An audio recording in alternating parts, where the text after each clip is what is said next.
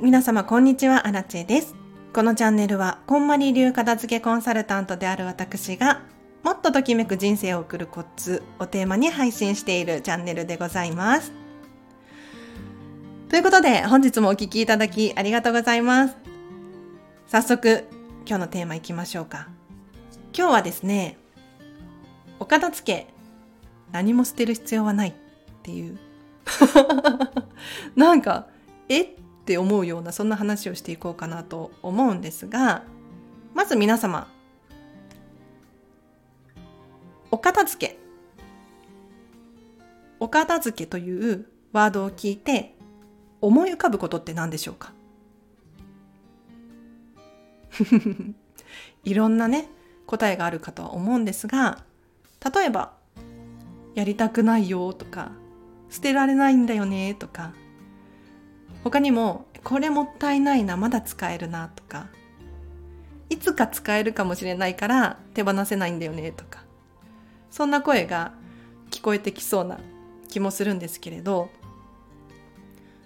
そもそもどうして捨てる必要があるのか？片付けコンサルタントがねまさかこんなことを言うと思わなかったかもしれないんですがお片付けってしなくても生きていけるんですよ。わかりますよね？お掃除だったらちょっと生活に支障が出るような気がしますがお片付けって、まあ、正直そんなに頑張らなくても生きてはいけるんです。にもかかわらず私たちって常に捨てなきゃ捨てなきゃとかお片付けやらなきゃやらなきゃっていうふうに思い込んじゃっているっていうのがまずね一つありますね。で他にも捨てなくていい捨てる必要はないっていうふうに言う理由としては例えば1年使ってないから捨てようかなとか好きなんだけれど量が増えてきてしまったから減らさなきゃいけないとか他にもお気に入りのものが古くなってきたからもうお別れしようかなとか。一見ね手放した方がいいような気がする。もう量が増えすぎちゃって置く場所がない。減らさなきゃいけないっていうふうに思うようなもので実は残すべきだったりするんですよ。猫が。どういうことかっていうと1年使っていなかったとしても可愛いって思うのであれば取っておいていいと思うんです。で好きなものってもう必然的に量が増えてしまう。これ当たり前のことなんです。安心してほしいんです。で古くなったとしても大切にしたい。お気に入りであるっていうものは残しておいていいんですよ。にもかかわらず私たちはこう客観的に考えたりとかあと周り世間世間体だったりとか気にして捨てた方がいいよね手放した方がいいよねそういうふうに考えてお片付けを進めようとしちゃうことがあるんですね。で確かに1年使ってない2年使っていないから今後も使わないかもしれないもの？これを手放しても確かに問題は起こらないかもしれないんだけれど心に心気持ちの問題でこうぽっかり穴が開いたようなそんな状態になってしまうことってあるんですね。なので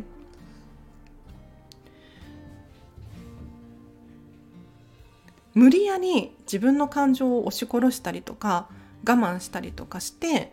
物を捨てるくらいだったら物は残しておいていいんじゃないかなっていうのがアラチの結論です。ただしもう最後最後これすっごい重要だからお伝えさせていただくんですけれどお家の中に明らかなゴミってありますよね。アラチのお家にもありますよ。例えば段ボールペットボトル。あります。これは定期的に出さなければならない明らかなゴミなんですよ。他にも皆様のお家にもしかしたらちょっと壊れちゃったやつが残ってたりとか粗大ゴミ出そうと思ってるけれどまだ出せてないとか。こういうものはもうあの取っといても仕方がないと思うので今すぐに捨ててほしいなと思うんですけれどただまだ使えるしとかもったいないなって思う気持ちはすごく大切な価値観でこれを無理やり使ってないからとかっていう理由を押し付けて手放そうとするのはなんか自分の個性がなくなるようなそんな気がするのでやらないでほしいんですね。ただ一つ言えるのはこういったもったいないものたちねタオルだったりとかもまだもらったけれど一回も使ってない捨てられないとかお洋服とかもまだ着れるから大丈夫とかこういうものありますよね。なんかいただいた食器とかなんだろう。もったいないな使いたいな。でこれを大切にするのもすごくいいことだとは思うんですが何より大切にしてほしいっていうのは皆さんの人生なんですよ。なので一見物を大切にしているように見えるかもしれないんですけれどそれによってお家の家事や育児もしくはお仕事などなど余計に手間がかかっているとかストレスが溜まっている状態。なのであればそれは物がもったいないがための自分の人生がないがしろになっちゃってるのでここは今一度見つめ直す必要があるかなと思いますので是非えっ、ー、と物というものの価値観ですね。はい。本来は物は自分の生活を豊かにしてくれるもの。幸せにしてくれるはずのもの。なんです。それがいっぱいお家にあることによって逆に不自由になっちゃっている状態。これは本当にもったいないので、ぜひ、ぜひ ご自身の人生を豊かにしてくれる、そんなものたちだけをお家の中に残していただいて、その他のものは、まあ、捨てるっていうのはちょっとね、言い方があれなので、例えば、リサイクルショップ持っていくとか、フリマアプリで売るとか、寄付をするとかね、いろんなもの寄付できますよ、今時。食品もできるしお洋服もできるしぬいぐるみとかおもちゃとか本とかも寄付できます他にもお友達にあげてみたりとか会社で使ってくれないかなって持って行ってみたりとかそれこそ、ね、地元のなんとかコミュニティみたいなのでもいいですし捨てる以外の方法リメイクするだったりとかいろいろ方法手段はありますので是非捨てるって考えるとお片付け急にやりたくなくなっちゃうと思いますからまずはお片付けをしなくても今日のまとめとしてはねお片付けはしなくても生きてはいけるんだよっていうのを理解していただくだから お片付けしなきゃしなきゃって思う必要はない。うん。ただし、もし自分の人生が物に埋もれちゃっていて、もったいない状態になっているのであれば、本当に物の価値っていうのを今一度見つめ直していただいてより豊かで幸せな状態になれるようなあり方がいいんじゃないかなって思います。では今日は以上です。いかがだったでしょうか？ちょっと雑談してもいい？さっきねあの猫と追っかけっこしてて 家の中で。追いかけっこしてたまにね追いかけっこするんだけれど足をやってしまって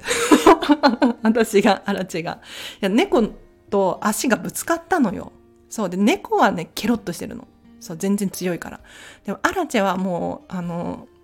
足が痛すぎて で全然辛いんだけれど。どうしよう。もうびっくりしてる。そう。いやでもねまさか猫の頭頭をここぶつかると思わないじゃない？足に。もう本当に痛いんだから。絶対あざになってる。ひどい。あれなんでこの話をしようと思ったのかっていうとさっき思い浮かんでこの記事をですね書いてたんですよ。ウェブライターもやっているので常日頃からこうなんかいいいい記事のネタないかなとかって思って考えているんですがふとサイゼリアにサイゼリアでこの話題が降りてきてバーって書き切っちゃいましたね。はい。書き切ったけれどもう23回くらい見直して提出してでまた直すところを帰ってきてっていう感じになると思います。なのでちょっと文章にしたらもっと綺麗にまとまるんじゃないかななんて思うので楽しみにしていてください。そう。もう捨てなくていいって言いつつも結局あのね捨てなきゃいけないんですよそう あのそんなんか捨てる捨てるっていう風に考えるともう人から見て他人から見て使ってないじゃんとか量多すぎるでしょうとか自分でも頭の中で考えちゃって確かに捨てないといけないななんていうふうに思ってきちゃうんですよね。でも間違えて自分の価値観じゃなくて世間一般的な価値観で物事を判断していってしまうとふとした瞬間にやはりね自分の価値観って何だろうとかお家を見渡してみて自分らしいものがないなとかそういうところにぶつかると思うんですよ。だからこう無理やり捨てるっていうのはしないでほしくって。そうアラチェのお客様でもこれは喋っていいところなんですけれど言い方なんですけれど例えばお洋服の片付けをしていて結局1着しか捨てなかった。方いらっしゃいましたね。うん。山盛りこんな山盛りあったのに1着しか手放さない。全部ときめくんですっていう方いらっしゃいましたしあと手放すって決めたお洋服結構ねゴミ袋何個か分になったんだけれどそのお洋服を「荒地さんの私手放せないんです」とかって言ってらっしゃったの。でよくよく話をお伺いしたら捨てることに対して罪悪感があったりとかする方だったんですよ。でリサイクルショップにも持っていけない。でさらに深掘りをしていったらどうやらご家族とお洋服を共有したいっていう気持ちがあったらしいの。うん。これ結構特殊な例だとは思うんです。というのもこんまりさんの本の中にお洋服とか、まあ、自分の所持品を家族とかお友達とかにあげたりっていうことは推奨していないのよね。実家にこういらないものを押し付けるとか NG なんですよ。禁止なんですよ。で、おそらくこの方もその小まりさんの本を読んでいらっしゃったから、いや、アラチェさんと。捨てられないし、リサイクルショップに持って持っていけないし、どうしよう、私お片付けができない、本当にって悩まれていたから深掘りしていったらそのご家族兄弟とかとお洋服をシェアしたくってっていう話だったからシェアすればいいじゃんっていう。そう。そうしたいでしょって。でその方がお洋服たちも喜ぶのであればそうした方がいいよっていう話をさせていただいてうん。それで納得いったみたい。だから捨てる必要ないの。無理やり。で自分の価値観だから。うん、で家族の価値観だったりとかもするしそれはすごく大切なことなので大事にしてほしいなと思います。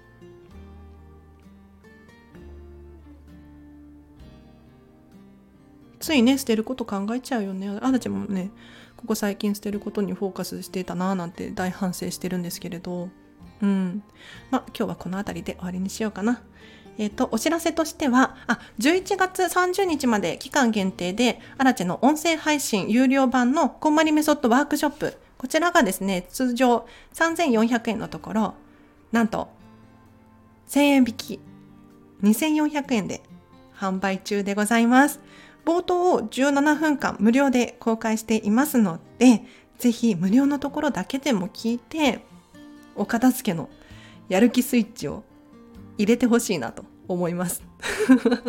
本当は買ってほしいけどね。本当は買ってほしい。うん。あの、というのもめちゃめちゃお得なんですよ。この2400円。だって、音声配信版だから、繰り返し聞けるのよね。で、これ、こんまりメソッドの本当に基礎中の基礎だから、これを学ぶことによって、どんどん応用が自分でできていくと思うんですよ。結局これが元なので。で、さらには、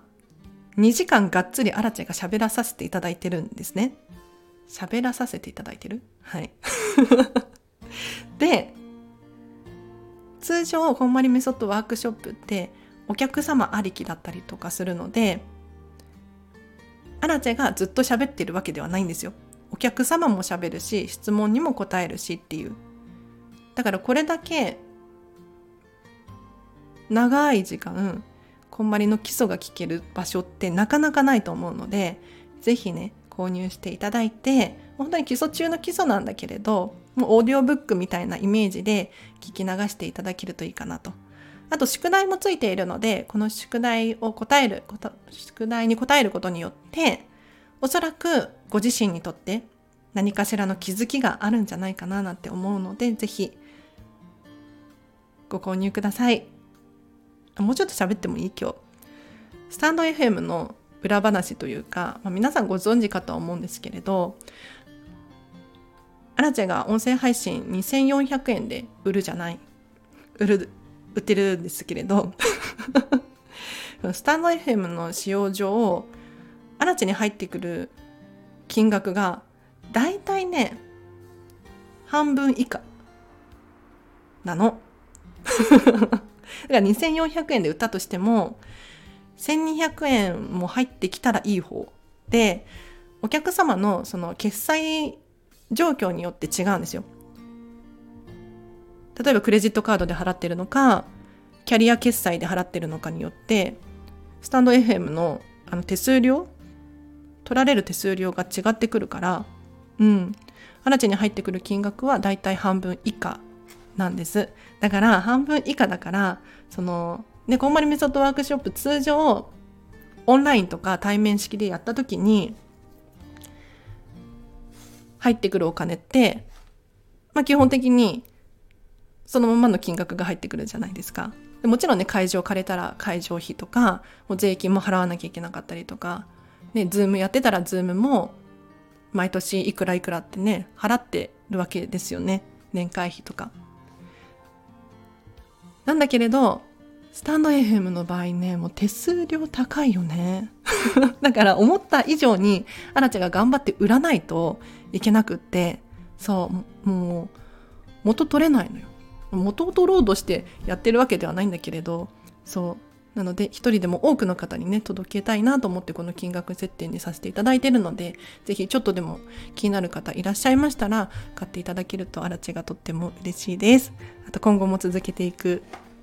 活力になります。では、皆様お聴きいただきありがとうございました。えっ、ー、と、初めましての方いらっしゃいましたら、ぜひこのチャンネルフォローしていただいて、また、